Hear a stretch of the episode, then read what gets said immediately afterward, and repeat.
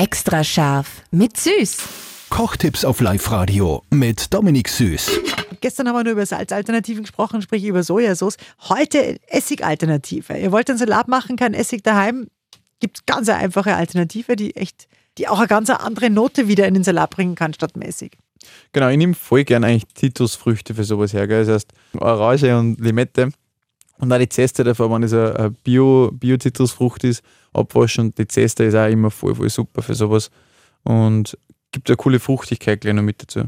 Mit Orange geht's nicht, oder? Weil da fällt die Säure, oder? Ja, aber du hast eine Süße dabei, mehr Süße natürlich wie Säure, aber doch auch, ja. Also Genau. das geht schon. Wow.